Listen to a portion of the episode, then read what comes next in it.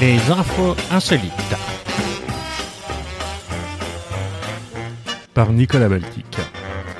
Bonjour à tous et à chacun et bienvenue à l'écoute de cet épisode 39 des infos insolites.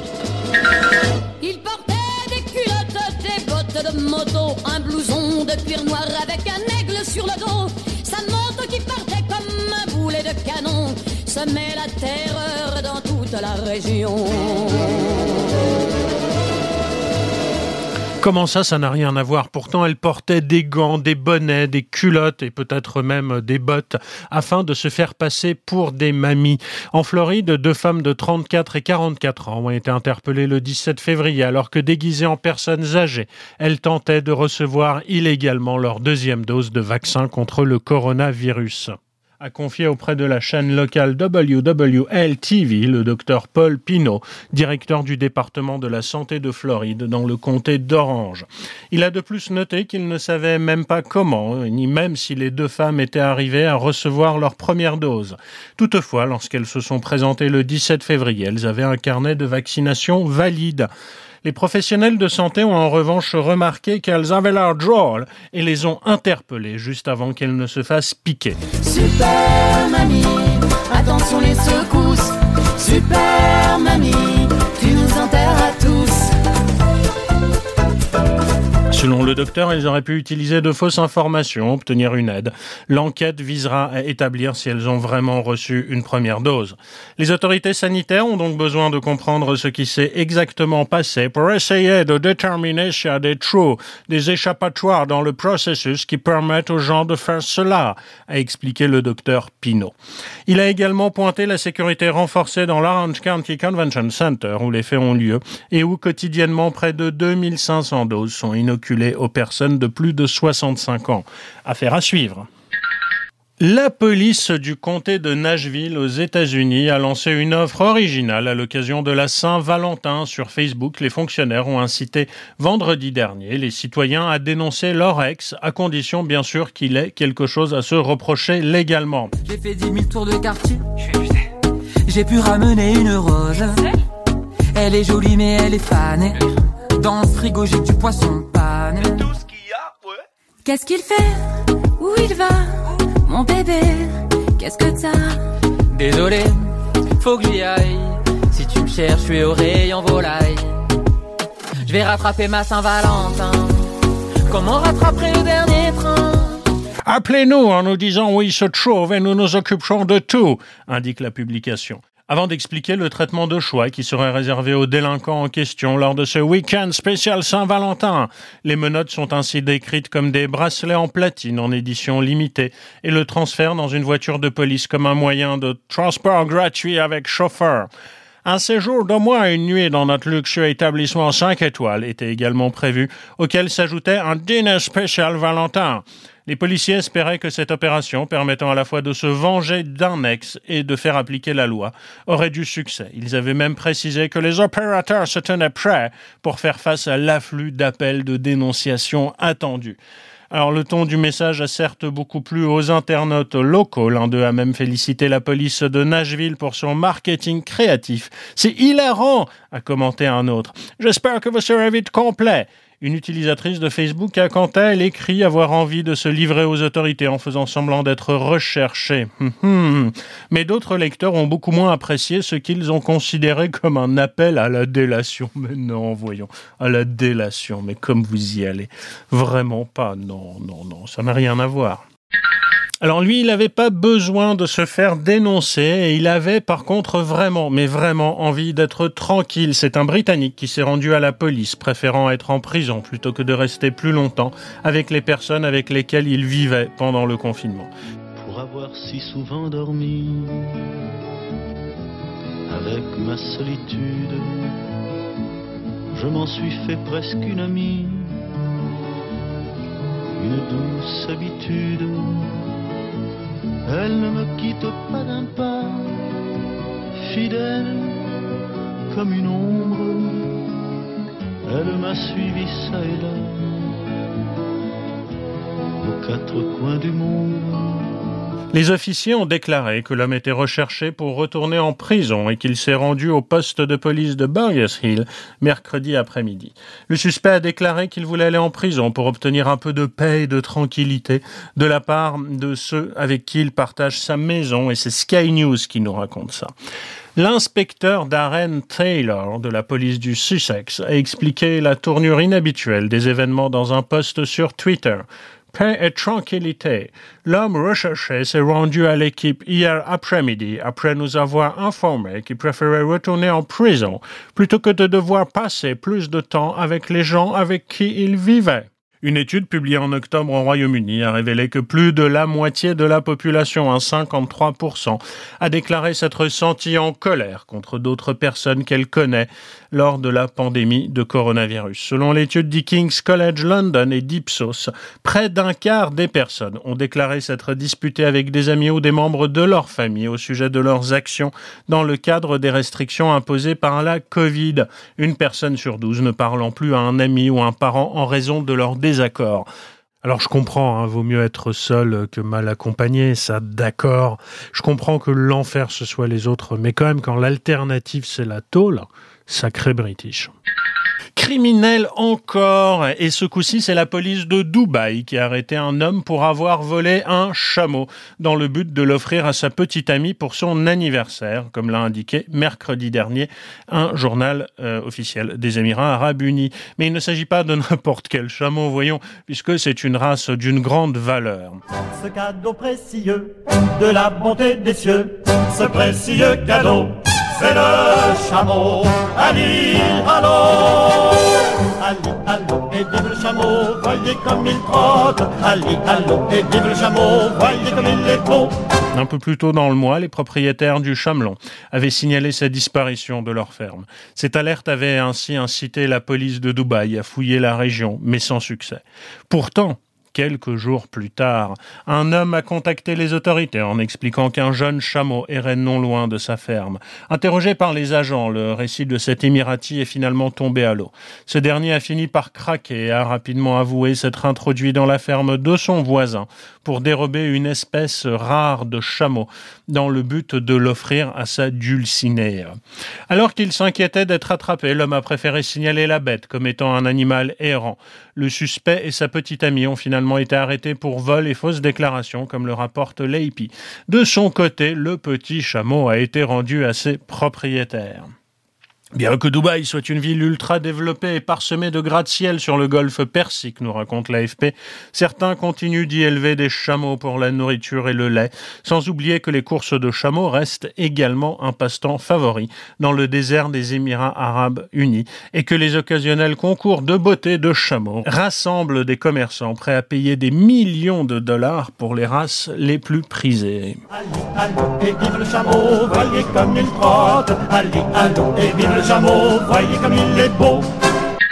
Partons maintenant de l'autre côté de la Terre, loin du désert, dans la verte Ukraine, où à Kiev, des chutes de neige records se sont abattues ces derniers jours, transformant une rue particulièrement arpentée de la capitale en terrain de jeu idéal pour les snowboarders. Les sportifs s'en sont donnés à cœur joie ce week-end. Recouverte de neige, la descente à Drivski, au pied de l'église Saint-André, est en effet une piste de glissade idéale. C'est la meilleure chose que je peux faire aujourd'hui, a expliqué une jeune femme de 37 ans venue faire du snow avec ses deux enfants dans cette artère touristique de la ville. Depuis le 9 février, 46,2 mm de précipitations sont tombées sur Kiev, soit l'équivalent d'un mois de précipitations moyenne pendant tout le mois de février, selon l'Observatoire géophysique central ukrainien. Le manteau neigeux a atteint 45 cm, selon la mairie de Kiev qui a décidé de fermer les écoles pour alléger la circulation et appeler les habitants à ne pas utiliser leur voiture. Selon la municipalité, 450 chasse-neige et environ 500 employés déblayaient les rues ce vendredi. Ces chutes de neige sont sans précédent à Kiev depuis 2017 pas il y a si longtemps que ça, selon un responsable du service météorologique national. Nous avons déjà perdu l'habitude d'avoir de la neige en hiver explique Vladislav Bijek, mettant en cause le changement climatique. Bah oui, n'a pas neigé depuis 2017, m'étonnait qu'ils ont oublié. Restons en Ukraine où toutes ces histoires de neige ont parfois des conséquences néfastes. Un habitant du petit village de Gribova Rudnia, dans le nord-ouest de l'Ukraine, a appelé samedi soir la police pour leur dire qu'il avait tué le conjoint de sa mère en le poignardant. Il a précisé que la victime ne montrait plus de signes de vie, a expliqué Yulia Kovtun, porte-parole de la police de Tchernigiv. L'homme a ajouté que les policiers feraient mieux de venir avec un chasse-neige, car il n'était pas possible d'atteindre sa maison autrement.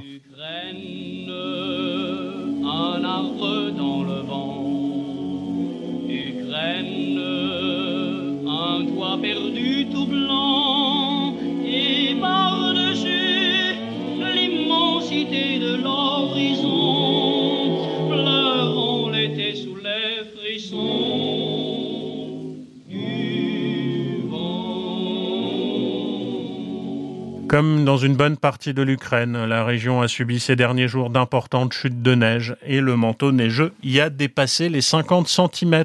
Arrivé à bord d'un tout-terrain, les policiers ont découvert que la victime prétendue était saine et sauve et que personne ne l'avait attaquée, a poursuivi la porte-parole. La route en question avait été déneigée dans la matinée selon les autorités locales, mais le faux tueur a déclaré qu'il était mécontent de la qualité de ce déneigement et qu'il espérait que la police allait terminer le travail et faire quelque chose de propre a indiqué Madame Kovtun. L'histoire ne raconte pas s'il a malgré tout été interpellé. Et partons maintenant pour le Royaume-Uni, où interrogée par la BBC en tant que femme, une pianiste anglaise a vu sa carrière s'envoler après qu'elle a pris un pseudonyme masculin. Alors ça a l'air un peu bizarre comme ça, mais cela montre que nous sommes toujours très loin de l'égalité des genres. C'est l'histoire de cette pianiste anglaise, Annabelle Bennett, reprise par de nombreux médias britanniques qui semblent répondre affirmativement à cette question. Après que la femme âgée de 50 ans a pris un nom masculin pour pseudonyme, sa carrière a réellement explosé. Quand j'ai envoyé ma musique sous mon propre nom en tant que femme, cela n'a pas abouti. Mais dès que je l'ai envoyée en tant qu'homme, je me suis fait remarquer, explique-t-elle au Daily Mail. Elle affirme avoir envoyé à la radio les mêmes morceaux. La seule différence était son nom masculin cette fois. Selon l'auteur, aujourd'hui, ces pièces se passent à la BBC tout le temps. Alors que la carrière d'Annabelle Bennett a eu du mal à décoller, son alter ego masculin Arthur Parker a connu un franc succès. Ainsi, après le changement de nom, la femme, ou plutôt son nom de scène masculin, a à plusieurs reprises été joué à la radio. Qui plus est, ces morceaux ont été joués dans l'une des émissions télévisées les plus populaires du pays. Elle a même enregistré son nouvel album dans les célèbres studios d'Abbey Road. Son album, toujours signé Arthur, sortira fin février, précise le Daily Mail. On l'écoute.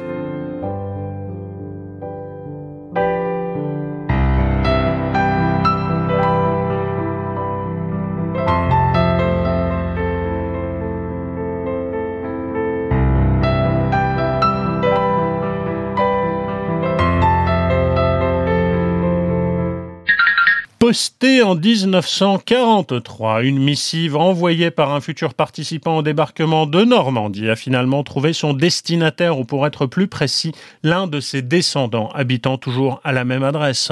Retour dans le passé. Une famille britannique habitant Liverpool ne s'attendait pas à une telle découverte dans sa boîte aux lettres. Récemment, l'un de ses membres a reçu une carte postale datant de 1943, donc nous raconte l'Express.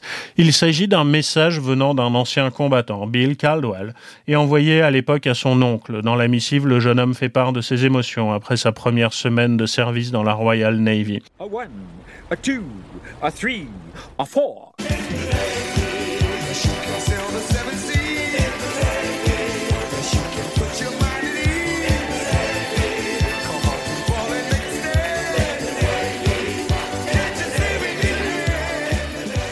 Je ne pensais pas que cela serait comme ça. Vous n'avez pas beaucoup de temps pour vous, mais j'aime bien.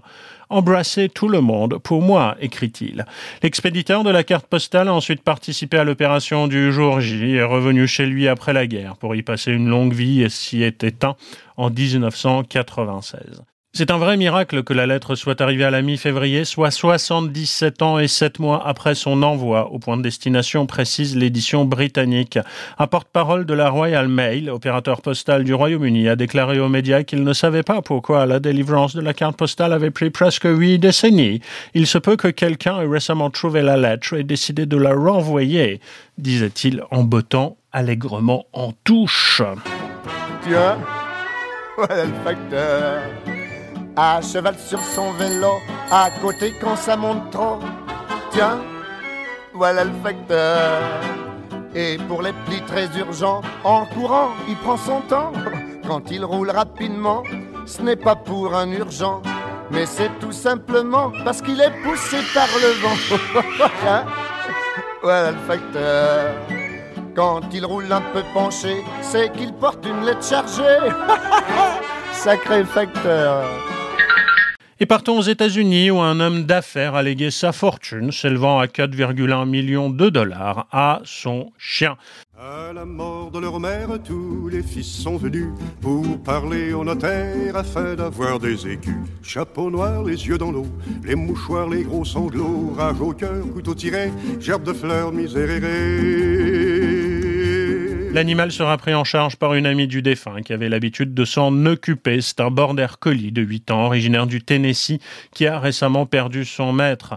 Avant de le quitter, l'homme a rédigé un testament pour léguer à l'animal de compagnie une fortune de 4,1 millions d'euros. C'est la télévision WTVF qui nous raconte ça et non pas WTVF. Bien sûr. Évidemment, vous avez décodé. Le propriétaire du chien, nommé Lulu, était un homme d'affaires prospère et célibataire. Il est décédé à la fin de l'année dernière, à l'âge respectable de 84 ans, raconte à la chaîne La Gardienne, âgé de 88 ans, qui s'occupe de l'animal depuis plusieurs années. En effet, souvent absent, le propriétaire voulait que l'on prenne soin de son chien. Il a donc confié à cette femme son ami. Il adorait vraiment ce chien, confirme l'intéressé. En vertu du testament, l'argent légué sera placé dans une fiducie et permettra de financer l'entretien de Lulu, mais aussi de rembourser à sa gardienne les frais de soins. Elle sait qu'il sera difficile de dépenser les 5 millions de dollars, dit-elle en souriant. Eh bien, j'aimerais essayer. Bonne chance. Pognon encore, des conseillers financiers de JP Morgan doivent rembourser plusieurs millions de dollars à leur grand-mère aux États-Unis pour avoir abusé de plus de 80 millions de dollars qu'elle leur avait confiés, avec lesquels ils ont touché de grosses commissions en faisant des investissements risqués une américaine hein, de 93 ans qui réside en Floride, qui a obtenu le paiement d'environ 19 millions de dollars après avoir poursuivi deux petits-fils devant l'autorité compétente pour utilisation malhonnête de ses fonds. Et c'est Bloomberg qui nous raconte ça. Employé de JP Morgan Chase et chargé de superviser plus de 80 millions de dollars pour le compte de leur grand-mère, ils ont fait des investissements risqués et effectué des transactions afin d'obtenir d'importantes commissions. Ils ont en outre, semble-t-il, abusé de sa carte de crédit. Rends l'argent. Rends l'argent. Par virement Simplement. À la banque Attention, à la banque, rendez l'argent. Stop Rends l'argent. Rends l'argent. Sur PayPal, c'est mondial. Faut les codes.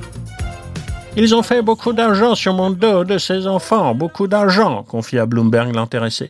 Ils n'avaient pas le droit d'aller aussi loin avec JP Morgan. JP Morgan a dû les arrêter, mais JP Morgan se débrouillait plutôt bien aussi. Leur fraude a été révélée par les avocats de la femme. Avec leur aide, la nonagénaire a traîné ses petits-fils et JP Morgan devant l'autorité de régulation financière qui les a reconnus le 5 février coupables d'avoir abusé de leurs obligations fiduciaires et d'avoir fait des déclarations frauduleuses. L'autorité de régulation financière a également conclu que la banque et l'un des petits-fils étaient responsables de maltraitance de personnes âgées. L'autorité a ainsi ordonné à JP Morgan et aux conseillers de payer à la victime environ 19 millions de dollars pour couvrir les dommages à intérêts, les frais juridiques et rembourser évidemment la somme investie dans un fonds de capital investissement. La banque a tenté de se disculper euh, dans ce soap opéra et a licencié les deux frères peu après l'ouverture du procès et payé leurs frais juridiques dans le litige. Ces conseillers ne font plus partie de l'entreprise et leurs actions ne représentent pas nos valeurs, a déclaré à Bloomberg Veronica Navarro, porte-parole de la banque. Quel univers impitoyable. Partons au Yémen où un groupe de pêcheurs devrait bientôt devenir millionnaire après avoir découvert une quantité importante d'ambre gris. Hein. vous savez, cette substance cireuse qui se forme dans le système digestif des cachalots ou euh, d'une baleine. Et c'est ce qu'on appelle le vomi, hein, le vomi de baleine qui se vend quand même à un prix supérieur à l'or. Un homme d'affaires a envoyé un représentant euh, qui nous a proposé euh, un peu moins de 10 000 euros par kilo hein, si la substance était de très bonne qualité, a témoigné l'un des pêcheurs. Au total, ils ont quand même récolté 127 kilos d'ambre gris euh, qu'ils ont récolté dans la baleine. Et donc ces pêcheurs pourraient donc bientôt toucher plus d'un million d'euros. Ils ont repéré le cadavre du cétacé à environ 30 km dans le golfe d'Aden samedi, selon Mohamed Abdo l'un des pêcheurs. La baleine était très grosse. Nous n'avons pas pu l'attraper, alors nous avons appelé tous les pêcheurs pour nous aider à la tirer vers le rivage. Au final, ce sont 37 pêcheurs qui ont été mobilisés pour traîner la carcasse de baleine jusqu'à la plage de Dounafa, un petit tronçon isolé du rivage près de Al-Tawaï, où ils lui ont ouvert l'estomac et extrait l'ambre gris. Les pêcheurs espèrent vendre rapidement leur trouvaille. Plus il restera longtemps, plus la situation deviendra difficile, explique l'un d'eux. En effet, lorsque le National s'est rendu à El Caïssa dimanche, des dizaines d'hommes armés gardaient la maison où les pêcheurs stockaient l'ambre gris. La maison était entourée de voitures et de personnes venues faire des offres. Et oui, l'ambre gris est très prisé par les parfumeurs qui sont prêts à mettre le prix pour incorporer cette substance dans leur fragrance. L'odeur de l'ambre gris plaît aux femmes et attire les hommes puisqu'il agit sur le système hormonal disent-ils. De plus, ces accords tenaces perdurent euh, pendant des semaines et permettent de fixer les notes plus volatiles. De nombreux parfums luxueux contiennent de l'ambre gris, ambre sultan, euh, chalimar, euh, ambre gris, évidemment. De Balmain. L'autre défi pour les pêcheurs serait évidemment de partager la somme. Nous avons une grande querelle sur la façon dont l'argent devrait être partagé. Tu m'étonnes, John. Restons dans les histoires de pêche, mais ce coup-ci dans le golfe du Mexique, où deux pêcheurs ont attrapé un mérou, un mérou Varsovie. Ils ont eu besoin de renforts pour le monter sur le bateau. Leur prise pèse en effet 133 kilos. Ils ont lutté pendant près de 20 minutes avec leur prise avant d'en arriver à bout. C'était un monstre Quand le poisson est apparu à la surface, nous avons tous crié, raconte l'un des pêcheurs sur sa vidéo. Nous ne savions pas à quel point il serait difficile de mettre le poisson dans le bateau. Il a fallu quatre hommes adultes. Et le lendemain, ils ont dépêché un tracteur hein, pour récupérer le poisson et le peser. Le mérou varsevier est une espèce de poisson marin de la famille des Serindiae, situé dans les eaux occidentales de l'océan Atlantique, dans le golfe hum, du Mexique et dans les Caraïbes. Normalement, euh, sa longueur moyenne est de 230 cm et son poids peut quand même atteindre 200 kg. Les adultes se nourrissent de crabes, de crevettes, de homards et de poissons et évidemment, ils rentrent dans la recette du cheval Melba. Vous reprenez votre crayon et vous notez. Pour bien réussir le cheval Melba, prenez un cheval, un beau cheval. Le poil doit être lisse, c'est un signe de bonne santé. L'œil doit être vif, éveillé, et on doit y sentir dans cet œil de cheval ce regard indéfinissable, plein de tendresse débordante et de confiance éperdue dans l'homme, dont ces cons d'animaux ne se départissent habituellement qu'aux portes des abattoirs. Donc prenez un cheval, un beau cheval, comptez environ 800 kilos pour 1200 personnes. Pendant que le cheval cherche à enfouir son museau dans votre cou pour un câlin, foutez-y un coup de burin dans la gueule. Attention, sans le tuer complètement. Le cheval, c'est comme le homard ou le bébé phoque, faut les cuire vivants, pour le jus, c'est meilleur. Bon, vous réservez les os et les intestins pour les enfants du tiers-monde. Débarrassez ensuite la volaille de ses poils, crinières, sabots et euh, de tous ces parasites qui pullulent, euh, les poux, les puces, les jockeys, etc. etc. Réservez les yeux, mettez-les de côté, vous les donnerez à bébé pour qu'il puisse jouer au tennis sans se blesser, car l'œil de cheval est très doux. Préparez pendant ce temps votre courbouillon avec sel, poivre, thym, laurier, un oignon, un clou de girofle, persil, pas de basilic, une carotte et un mérou qui vous indiquera en explosant à la fin de la cuisson un peu vif. Oui, c'est exactement comme pour la recette du chat grand veneur. Quand le chat pète, le mérou bout, et quand le chat bout, le mérou pète. Ça y est, je l'ai dit. Pendant plus de 30 jours, ils se sont nourris exclusivement de noix de coco, de conques et de rats. Leur survie était en jeu. Trois citoyens cubains ont été secourus par des gardes-côtes américains alors qu'ils s'étaient échoués sur une île déserte proche des Bahamas, entre les et Cuba, rapportent plusieurs médias américains dont CNN et NBC Miami, mercredi 10 février. Pendant 33 jours, ils n'ont eu d'autre nourriture que ce qu'ils ont pu trouver sur cette île d'Anguilla qu'ils avaient regagné à la nage après le naufrage de leur bateau.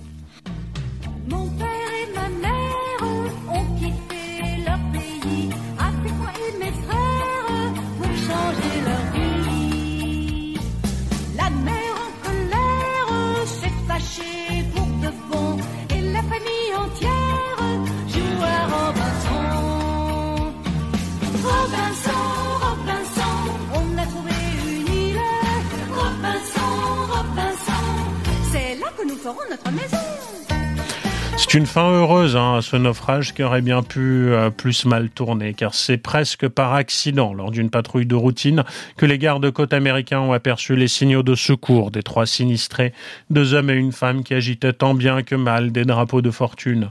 Dans un premier temps, les secours ont pu faire parvenir au trio une radio ainsi que de la nourriture et de l'eau, avant de pouvoir les récupérer le 9 février. C'était incroyable, je ne sais pas comment ils ont fait pour tenir. J'étais très surpris de voir qu'ils avaient au final en si bonne santé a témoigné l'un des gardes-côtes auprès d'une chaîne affiliée de CNN. Selon les déclarations d'un autre agent auprès du South Florida Sun Sentinel relayé par NBC, ce genre de sauvetage est extrêmement rare. S'ils ne présentaient aucune blessure sérieuse, les trois rescapés ont toutefois été transportés dans un centre médical afin de passer plusieurs examens de contrôle.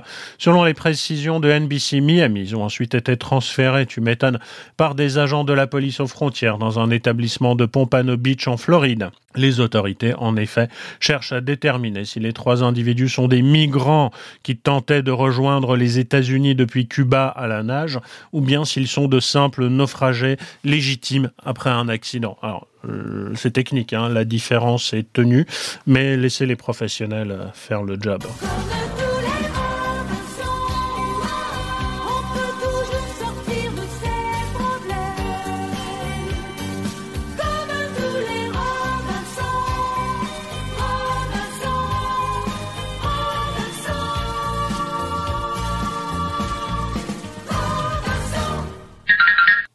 Et un mystérieux soi-disant monolithe en métal ayant débarqué dans la capitale de la République démocratique du Congo n'a pas fait long feu. En effet, les riverains l'ont détruit par crainte de ses origines surnaturelles, semble-t-il. Reportage.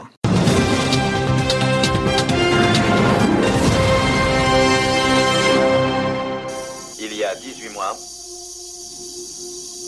a été découverte la première preuve formelle de l'existence d'une forme de vie intelligente extraterrestre.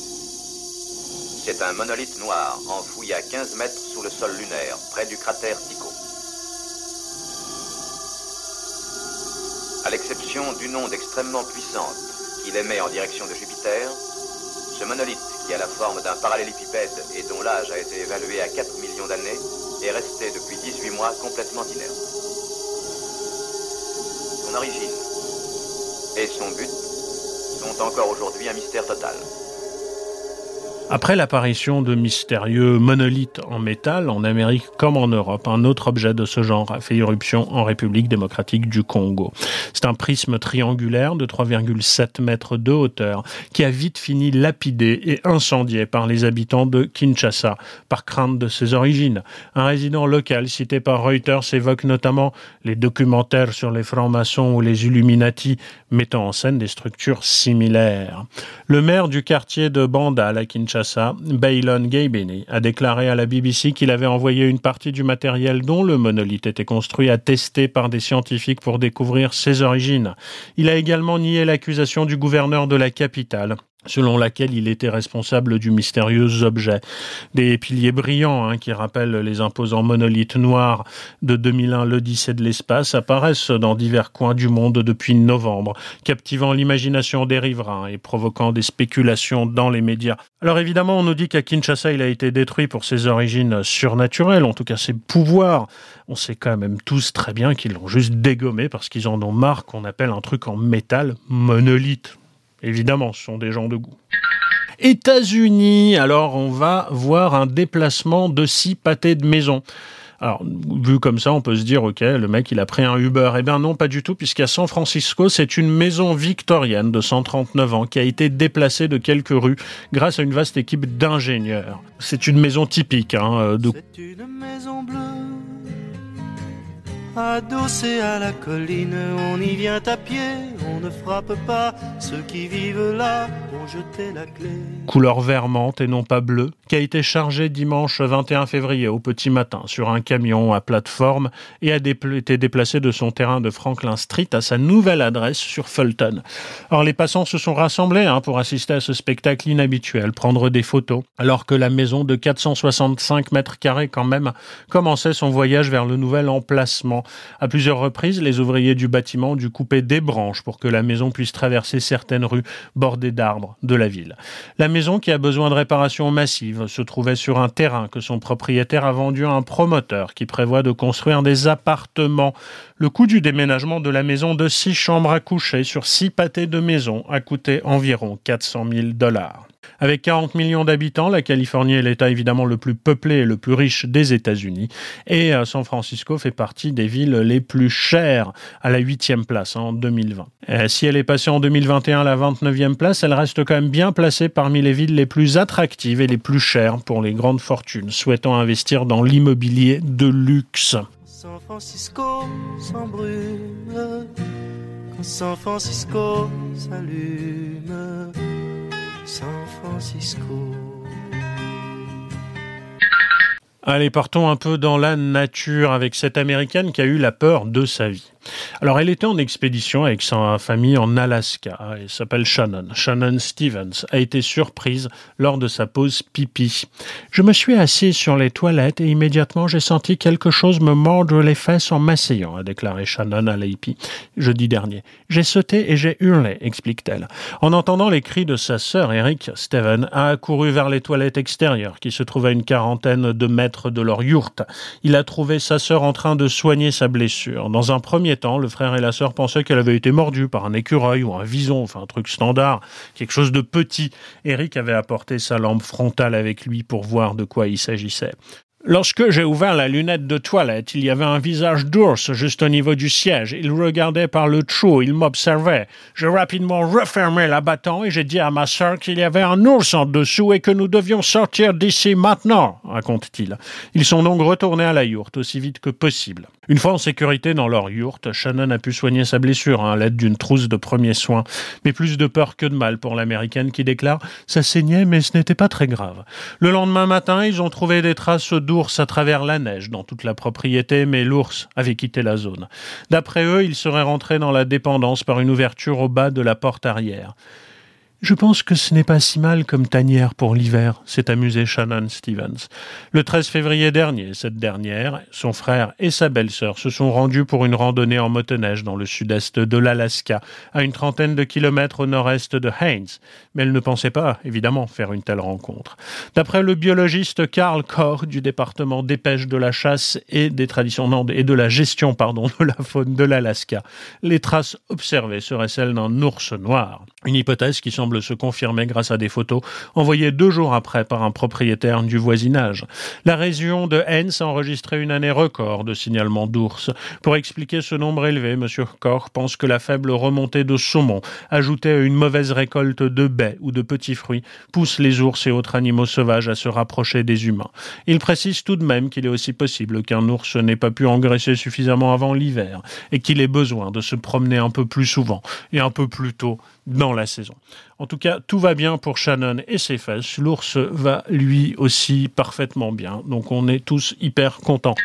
Et c'est tout pour cette semaine. Merci d'avoir suivi ces infos insolites. J'aurai le plaisir de vous retrouver le week-end prochain pour une nouvelle fournée de choses improbables. D'ici là, portez-vous bien. À très bientôt. Bisous. Ciao. Bisous. Et puis en bonus, parce que je ne suis pas un monstre hydrophile, allez, je vous laisse la fin la recette du cheval Melba par Pierre Desproges, prononcée dans le tribunal des flagrants délires sur France Inter en 1982, si ma mémoire est bonne. C'était son réquisitoire implacable contre trois gros.